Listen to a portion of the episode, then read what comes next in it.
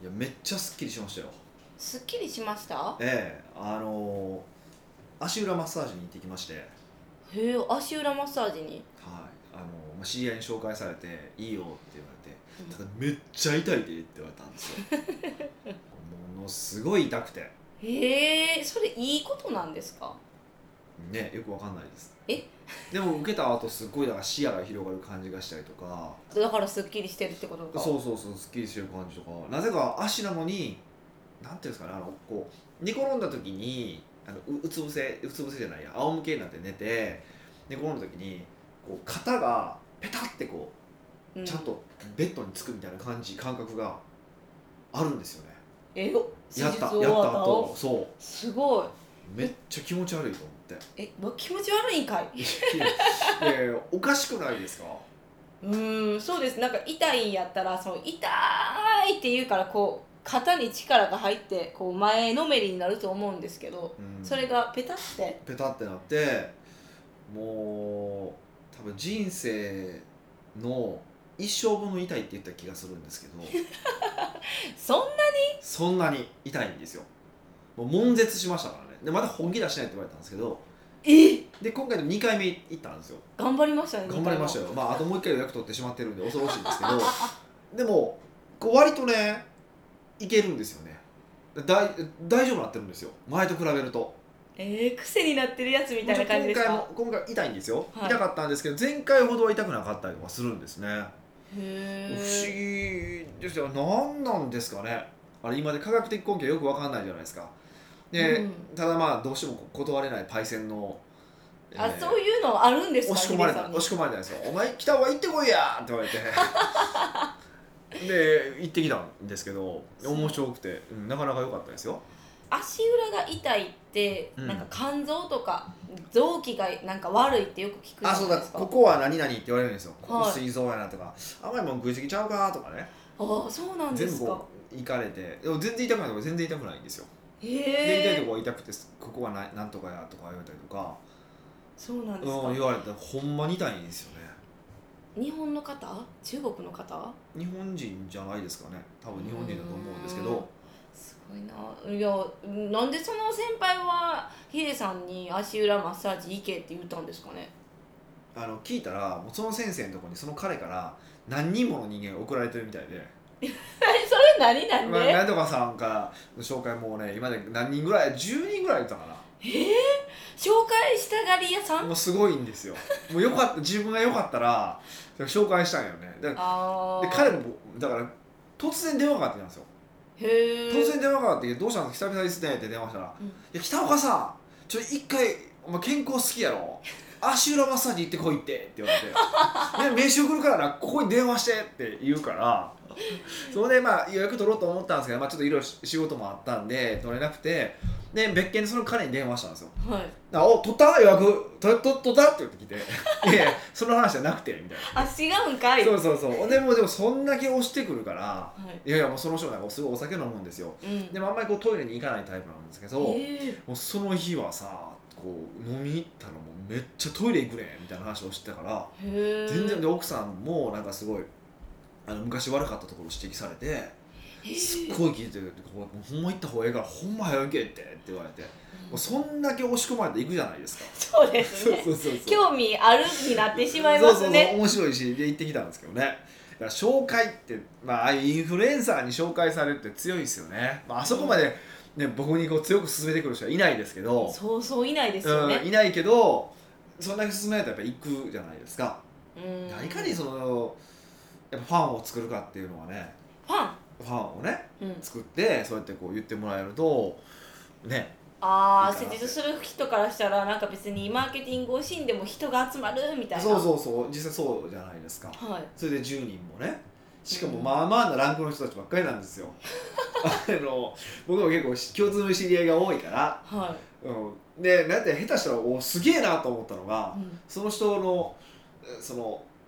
主治医これちょっとなんか入院してはった、いやはい病院行ってはったみたいで、うんで手術がなんか受けたんかなか軽い手術ですけどねで受けて そのその主治医までなぜかもういつの間にか来てるとかだしええー、 むちゃくちゃ言うじゃないですそうかそうあの本当に紹介の極意を見ましたねあそういう人にやっぱ声かけないといけないそういう人にいかに気に入ってもらうかって考えた方がいいって話をしてて、うんよく言った紹介のポイントって何かっていうと紹介してくださいっていうことだっていうことが僕よく言ってるんですけど、はいあのやっぱり重要なのはじゃあどういう人がより紹介してくれるのかっていうことですよね。うんこれはやっぱちゃんと考えてあのそういう人によりやっぱこう手厚くサポートするとかえそのあのそういう人はどうやって探したらいいんですかこれはね、まそうあ、かある意味では運なんですよ。えでも必ずビジネスをやってるとたくさん紹介してくれる人って必ず現れるんですねこう世話焼きババア的な人えうんが現れるんですようんでその時に、えー、とそういう人をまずはやっぱりうまくやっぱその人にこう感謝をするお礼を言うあ当たり前のことですけどねうとかあの、まあ、別の形でそこで「ありがとうございます」って言って例えばあの紹介料ですよ私しまうとその人はすごくへそまでいるんですよ絶対そういうタイプの人ってだってあだから勧めお金欲しいから勧めたわけじゃないじゃないですかそうですね行為として進めてるわけだからだからこっちとしてもその行為を表す何かを例えばプレゼントする例えばあのよく言うのはこうどっかお土産行った時にねお土産買って行ってあのいつも紹介していただいてるんでとかだったら向こうにも気を使わせずにこうでもしかも気遣ってることをやっぱりこう理解してもらえるじゃないですかうんそういうふうなものを差し上げたりとかしてやっぱその人を大事にするってことですよねそうするとその人がたくさんの人を紹介しよりしてくれるようになるっていうのが一つでプラスオンでそういう人がねこう複数ポ出始めるんですよねで出てきた時にどういう共通点があるんだろうかっていうことをちょっとね気にしてほしいんですようんそれはあの業種とかによってもまた違うんです全か然違いますであとそのやっぱ我々その売り手側のキャラクターもあるじゃないですか売り手側のキャラだから例えばばあの同じようなコン僕と同じようなコンサルティングビジネスをされてる方っていっぱいいてるわけじゃないですか、はいで僕のことをすごく気に入って「いいよいいよ」ってくれ言ってくれる人とまた別のコンサルタントのことを「いいよいいよ」って言ってみみんなに勧めてる人勧める人って違うじゃないですか、そうですまあ、お客さんのまずそうもそもそも違うしねうんっていうふうにななるとそれは違うんですねでもそのすごく紹介してくれるお客さんがどういう共通点を持ってるのかなっていうことを探っていくとあじゃあ今度はそういうお客さんを狙って取りに行くとかっていうことができてくるじゃないですか。はいっていうふうに考えていくと紹介も実はこうもっと増えていきますしうん紹介がシステムになるってことですよね。うん紹介を有効に使わなきゃ損ですねうん、やっぱりね反則費ゼロですからね。うんでしかもあのー向こうもそのそのしその人を紹介したしてくれた人の、ね、信頼を借りてあの行くから、はいね、まあ怪しいんちゃうと思って行かないじゃないですか。うん僕どっちかというと科学的根拠のない健康法とか怪しい怪しいと思ってるタイプな ので足裏とかはないじゃないですか一応うんなんかねあの反射区とかって言うけどあれも別に科学的根拠あるとは思えないんですけどはでもまあねその人が言ってるからって言って行くじゃないですか、いうんでそういうのもあるし、まあ、まあめっちゃええおっちゃんなんですけどね今日も行ったらブドウくれましたけどね すごい高いそうなんです高いねブドウくれましたけどねへえそれは何もうヒデさんがあの紹介してくれるってい察やいや知しそういうたんこでとすじゃかなねいと思いますよ多分あの人キャラクターでやってるんでしょうね、へえその前行った時もなんかよくわからんカップケーキくれましたしねへあのえ僕食べないですいませんって言ったけど 断ったんかいだからブドウやったんですかえこの人はいケやーいやキあかんかそらのブドウ前みのたいな前の人がね患者さんがその持ってきてくれたって言ってでもその自分だけで食べられへんからって言っておーくれはったんですけどシェアしてくれるんです優しいんねですよいい人、うんすごいいい人えじゃあ今後も通い続けれるけるんですかいやその痛くなくなるって言ってたからほんまに痛くなくなるのか確かめたくないですか、えめっちゃ確かめたいそうで実す際今回も今日も痛くなくなだいぶ痛くなくなってたからえー、2回目でそんな人に間の人間でも全然違いますで僕がやりたいのはこれからそのミカとかがはいミスを犯したらうんそこで本気の足裏マッサージを受けるっていう罰を与えようかなと思ってえそれなんか罰なんか罰ちゃうんかちょっとわから分からへんよこう健康のこと考えてやってくれてると思ったら実は罰を与えられてるでも罰だと思ったら健康のこと考えられてるから恨まれへんよ俺でも肉体的には罰を与えられるやんこれ絶妙やなとん思っえてさ確かに、だからこれみんなもぜひうんちょっとね、あのーこいつあかんなっていうやつをそういうふうに送り込むって足裏痛い足裏、まあ、何個かあるみたいなんであそうえーそういうのをに連れていくっていうのはありかもしれませんよそうかちょっとナイスアイデア面白い面白いですそうナねイスアイデアやなと思ってえしかもそれでしょ受けた後はいい感じになるんでしょそうそう体がそう働きたくなるからねパフォーマンス上がるじゃないああるですしねだから言うことなくないですかかめっちゃいいと思いいいます罰ゲームやなと思ってそれが強さを強みにしてって言言って意地悪やなそうそうそうすっごい痛いらしいんでまだ本気出してないって言われたんですけどあれで本気出してなかったら本気出したらええぐいことだなと思ってあー長引きそうですね半年ぐらいで終わったらいいのに一応3か月を1週間に1回来てくれたら結構いい感じになるよって言ってたけどそんなに通うんですね、まあ一回ちょっとやってみようと思ってますけどでも本当にいや俺ちょっといいいいアイデアうんめっちゃいいアイデアうんもうなんか他にもないんって思ってしまいましたミスったミスったらじゃあ足裏の毛というなんかこう喜んでもいいんか喜んであかんのかちょっと分からへんそその感じねでそう少なくとも恨まれはせえへん罰を与えてもうです罰はなんか恨まれるかもしれない心配があるけどそれだと恨まれないかなと思ってでしかも痛い痛い痛い痛いってとこビデオに収めといて、まあ、あのムカついた時見たらあの、うんなんか気持ち収まるじゃないですかなんかそういうところがなんかこう悪どいですねいや悪どくないよ悪どくないよ痛い痛いのところを取るのがやめて ほしい、めっちゃおもろいなと思ってこれちょっとみんなみんなぜひおすすめしますんでやってみてください北岡秀樹の奥越えポッドキャスト奥越えポッドキャストは仕事だけじゃない人生を味わい尽くしたい社長を応援します改めまして北岡ですミカですはい今回はどうしましょうか今回ねっていうか最近うんめっちゃ皆さん質問を送ってくださって選ぶのも楽しいですねありがとうございますもう本当それだけは僕の人生の楽しみですからねえ低い声で言うのやめてもらっていいですかもっと楽しい声で言ってくださいそよれ以外の楽しみはないですからね適当に言いましたけどね今日はねニはいックネーム、偽善社長さんからの質問を取り上げましたほいつも楽しい放送ありがとうございうます、ねこちらこそところでよくいろんな本などで、うん経営者は自分より従業員のことを思って経営しないといけないうんお客様が喜び従業員が幸せになって初めて自分に返ってくると言われますが、うん私は社員たちのことより自分が儲けることしか考えていませんはいただし自分のことししか考えてないとうまく経営できないのは分かっているのでうん表面上従業員満足が一番大事と言っておりますうん安い給料で長時間生産性も高く働いてほしいとは思いながら業界平均より少し良い待遇での給与設定でしておりますうんうん長いこと会社にとどまられると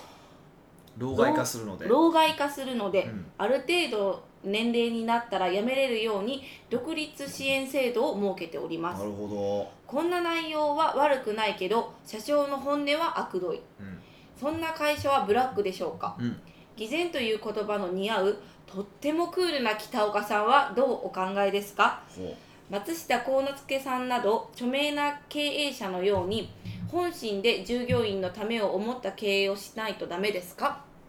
うなるほどねというご質問ですいやーこれはねこの話しだすと僕は止まらなくなりますけどねあそうなんですまあかこの辺に関しては僕もいろいろ思うところがあるんで、はいまあ、まず第一に言いたいことは松下幸之助は本当に従業員のためを思った経営をしてるんしたんですかねはいなんでそう言えるんですかみんながそう言っているからでしょうはいだから本音わかんないんですよで確かに松下幸之助は従業員のことを考えて経営をすべきだとか、まあ、いろんなことをいろんな哲学をね経営哲学を言ってはるわけじゃないですかでも本当に彼がそう思ってやってるかどうかなんてわかんなくないですか彼しかわかんないですようんそうですよでもなんか多分その手法とかがうんそのね従業員のことをすごい思っている手法なんやと思いますだからみんなは松下幸之助さんがあの従業員のためを思って経営してると思うんですよ今ので答え出ましたよねだからえどういうことどういうことだから松下幸之助さんが彼がどう思ってようが思ってまいが制度がそうなってるからみんなはそうだって判断しただけでしょあーそうでしょまあ言い方を変えたらなんですかねだからそういうことなん ですよ。そういうことなんです。で、だからまず多分この方の前提はね、この偽善社長さんの前提は、偽善がダメだっていう前提に立ってると思いません？いや本音から思わないと、本音から従業員のことを愛さないと、本音からお客さんのことを愛さないとっていうふうに思ってるだと思うんですよ。僕はこそういうふうにやっぱり見読めるんですよね。そうでしょこれこの感じだったら。はいでも実際本当のところなんて誰もわかんないですようーんもうそう言われてしまうとそうなんですけどもねそうそうそうでまあこれ僕の感覚で言うとね僕の感覚で言うとあのー従業員のことを思って経営しなさいって言ってる人はもうこれ松下幸之助さんも含めてねはい全員含めてそういうことを言ってる人って自分ができてないから言うんですよ自分ができてないから何ができてないんですかえ従業員のことを思った経営をできてないと思ってるからしなさいって言うと思いませんえー、そうなんですか自分ができてないのになんかやりなさいっていうのはあのーあれじゃないですか自分のことを棚に上げておいて言ってる人みたいな、うんなんなんですけどね、はいうん、そもそも従業員のことを当たり前のように思ってる人が従業員のことを思いなさいなんて言うと思います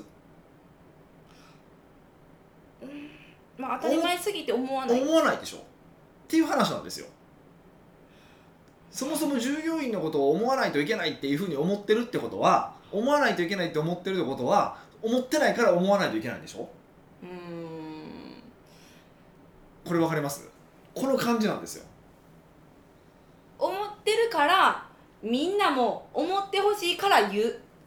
ていうのもあるじゃないいですやいかやいやもう当たり前のように思ってんねんから思ってないことなんて信じられないんですよ、とは信じられなうん、いうーんそうじゃないですか普通に考えればうーんそうなんですかうん、少なくともできてないと思うからできないといけないっていうふうに思うわけだし多くの場合ははいだから、あのー僕は多分その松下幸之助も含めてとかそういう道徳を解く人って完璧にできているから解いてるわけではなくて自分もできてないから解いてるんだと思うんですよ。うんででだからダメとかじゃなくてでもそれが多分僕人間だと思うんですよ。はいなんかもうほんまにパーフェクトなもう何もそのもう相手のことしか考えないみたいなもう自分のことなんか棚に置いてっていうふうに思える人だったらうんこんなこと言わないしでそんな人がいるわけないんですよ。で僕らはそういう人であってほしいっていうのはあるじゃないですかヒーローってはい完全無欠の人であってほしいと思うじゃないですか、うん僕は世の中に完全無欠の人がいるとも思えないんですようーんうんそうですねそうだから僕は全然あの、まあ、この方の考え方だと松下幸之助さんなど著名な経営者のように本心で従業のためを思った経営をしないとダメですかって言ってるけど松下幸之助が本音から本心から従業のためを思ったっていう証拠は一切ないしうん僕にはそう思えないしそう思えないんです僕はねこれこれはあくまで試験なのであの、ねですけどでも別にそれでよくないですかでもでも少なくともそういう経営をしてるって判断周りから判断されてるということは判断されてるということは多分そういう経営をしたっていう風な人になってるわけじゃないですかうんでしょだからこの方この偽善社長さんもこれこの人もそうなんですよやっぱり自分もやっぱり自分が一番可愛いと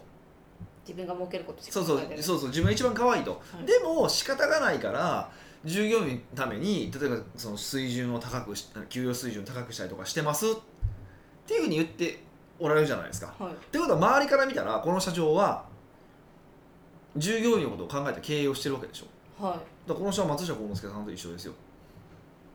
あーまそうなんですけど結局この気持ち論じゃないんですかそうだから気持ちなんて意味がないよねって話ですね僕が言いたいのは。えいや気持ちというよりかは、うんうんなんて言うんですかもう建前と本音みたいな感じ、うんうん、だからその思ってないのに、うん思ってるがのごとく言っている自分がいることが罪悪感みたいでなも言うしかなくないですかそれって。いや俺従業員のこと考えて俺自分のことしか考えてないでなんて言う のも多分俺ぐらいやろそれ。そう最後言おうとしたの に自己自身で言っちゃったいやいや俺は全然それでいいと思ってるけどで でもそこまで振り切れる人ってなかなかいないのは分かってるしうーんでそれは多分人間関係は良くならないと思うし一般的に言うとはいで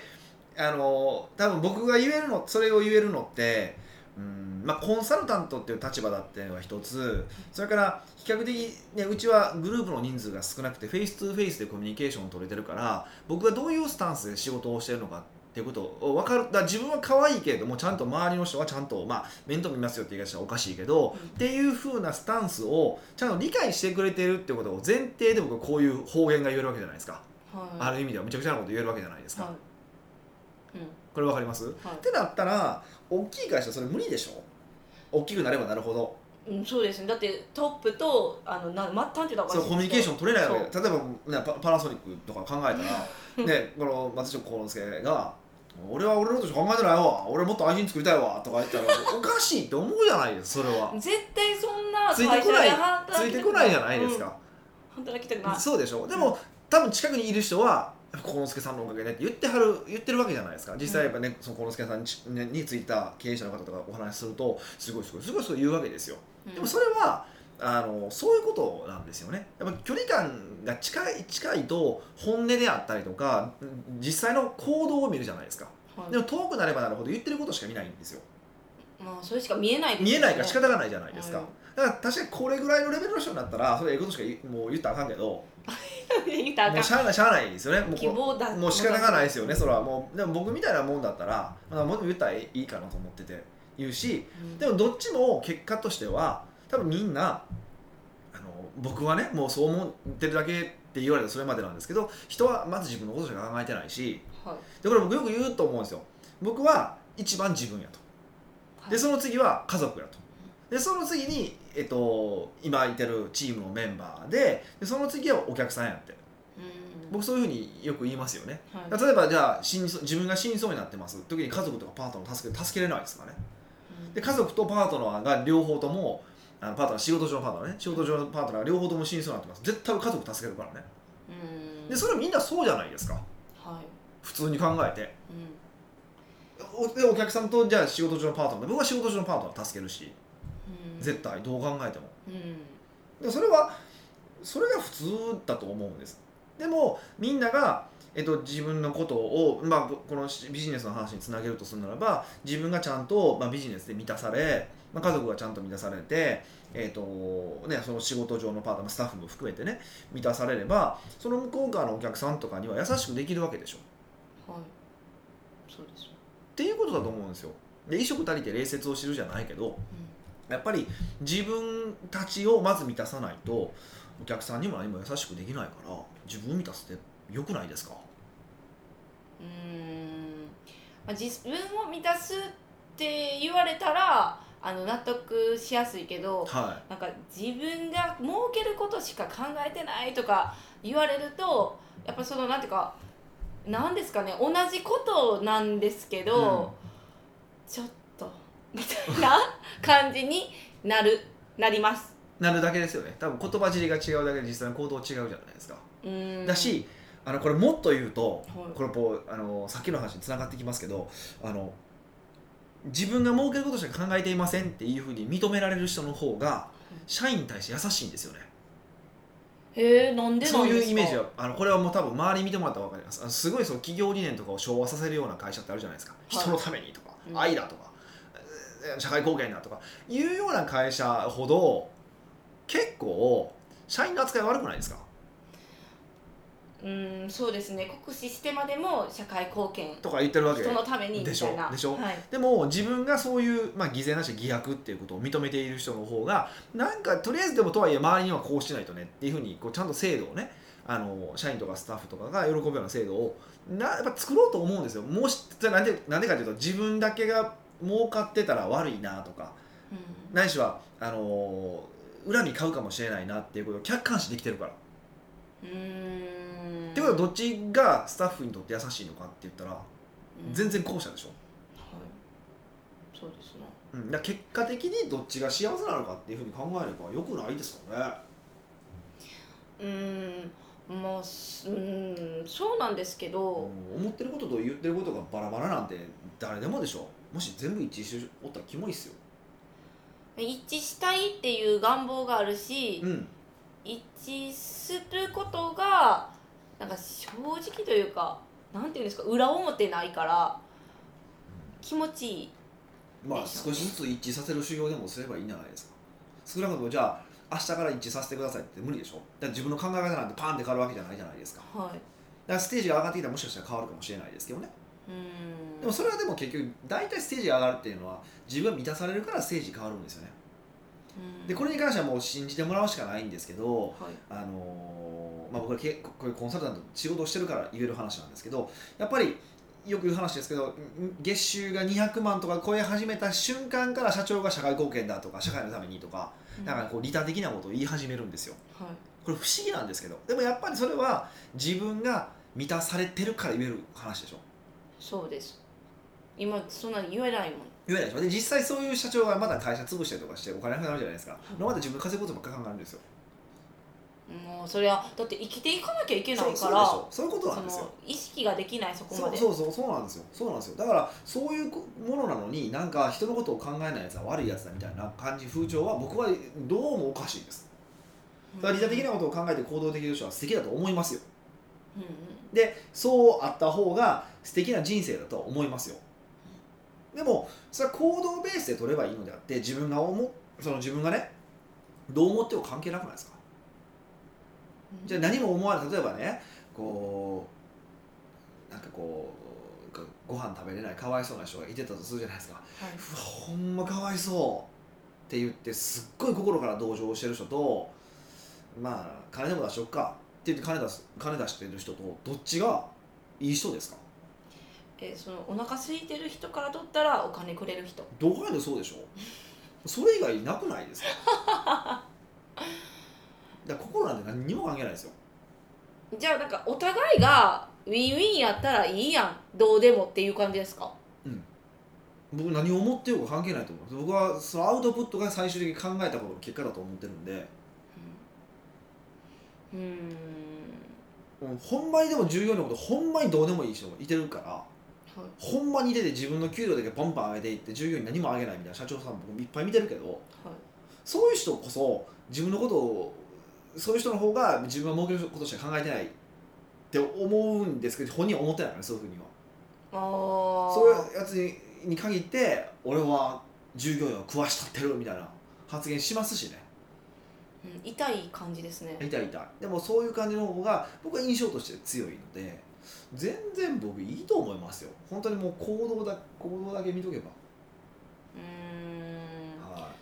何なんですかねでこういう考えて多多いですよね別に儲ける話だけでもないけどあるじゃないですか裏表違うから嫌みたいないうんうんうんうんうん、まあ、従業員の立場としてはなんか社長が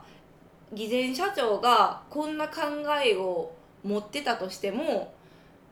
制度もいいし満足してるんやったらえ私は別にいいと思いますけどねこうあ社長はそんな自分稼ぎたいんやどうぞみたいな。そうでしょそれだけのはい話だと思いますよ別に自分さえ自分も稼がしてくれてたりとか自分たちが思ってたような仕事をさ仕方させてくれてるんだったら絶対文句言わないはずなんですよあれなんですかねあの社員がどう思ってるかが不安やからそう思うんですかね本当に満足してるか分からへんからこんな感じあになそるれはあわるけかもしれないですね確かにヒアリングしたらいいんじゃないですかねだってそれ言はってくれへんそれ言わないですね それは多分確かにあるかもそれはなんでかっていうと自分も自分を儲けたいと思ってるっていうことがあるからそれが見抜かれてるんじゃねえかっていう感覚ですよね、うんまあ、それ確かに僕もあるあるけどでもねそれはもうおそらくわからないだろうしでふそれは普段の言動からねほんまになんだろう自分のことしか全く考えてないかいやちゃんと従業員のことを考えてるかどうかなんてそれは周りが分かるじゃないですかはいで周りから分かったらやめていくとかいろんな、ね、リアクションがあるじゃないですか、うんそれではんそれでそこで改善していけばいいから多分大きな問題が発生しないっていうことはおそらくうんバレてないこのここでバレてないって言い方はちょっとなんかね うん悪いことのように感じするけど従業員は多分感謝してるんだと思いますようんたとえバレてても感謝すると思うんですけそうどそうそうそうこうやこれをやってくれてるっていう話は、はいそれでいいと思うんですよそれが釣り合わなんって思ったらやめるだけなんでねうーんえじゃあ結局この会社はブラックなんですかホワイトなんですかえホワイトでしょブラックがホワイトが何で決まるかって従業員がどう思うかだけなのな話なんであそうですね 確かにそうでしょょ私たちが判断することでもないですよねないじゃないですかだからあのーほら起業家育成みたいなことを言ってるような会社とかだったら10ほんま1日14時間とか働くじゃないですか、まあ、はい僕もそうでしたけど14時間15時間働いて3ヶ月家帰らないとかありましたけどはい別にブラックだと思わなかったですもんねえきつい会社やなと思ってましたけどー、楽しかったんですかだから、うんでもきつい会社やと思ったけどでもまあ起業するからこれぐらいしとかなあかんよねって感覚はあったし、うーんでもそれは僕はそう思ったけど周りは思ってなかったみたいですけどねえそりゃそうでしょ思うっねてあ、まあ、正しくは違うな思ってない人もいてたのかなやっぱうそうやって思って自分の修行だと思ってめっちゃ働いてる人もいてたし単に働かされて働いてる人もいてたしでその考え方次第じゃないですか結局それってど、受け手が決めることでしょブラックがブラックじゃないかなって、んはうん、いだからあの偽善社長さんはそんなことは考えんでもいいよってこと全然ですいいとか思いますまあだから法律は守っとかないとあとうるさいからねさすがに僕もそそんな会社あったからだからその会社みたいな制度にしましょうとは言えないし、うん3ヶ月家帰らさなくてもいいですよとか言えないですけどはいし僕もそんなことはしないんですけど、うん、びっくりす るええー、って、いやそうそうやっぱ法令も守らないといけないし、うんほとんどの従業員にニーズはそこにないからね、はっていい、うふうに考えればいいと思いますけどね、うんはじゃああの偽善社長さんはそんな思い詰めんでもいいよみたいな感じですねいと思います僕なんかもういっぱい悪のこととか自分のことしか考えてないですよいやほん本気ですよほんまですよ、うんあの偽善社長さんもっと認めいやもっとそれを認め認めた方がいいですよはだってい結局みんな自分がやりたいことしかやらないんですからそれ全部自分の欲求満たしたいでしょ、あまあねそういう立場の人たちだしね うん、なのでぜひぜひ、もっともっと偽善に磨きをかけていただき たいな偽善に磨きをかえけーかけるてんでいすただけねるといいかなと思いますよそんな周りも喜んでくれますからねはい奥越ポッドキャストではビジネスの質問から個人的な質問まで幅広い質問をお待ちしております質問フォームは奥越ウェブサイトにあるポッドキャストの記事の最後にありますのでそちらよりご質問してくださいはい、というわけでまた来週お会いしましょう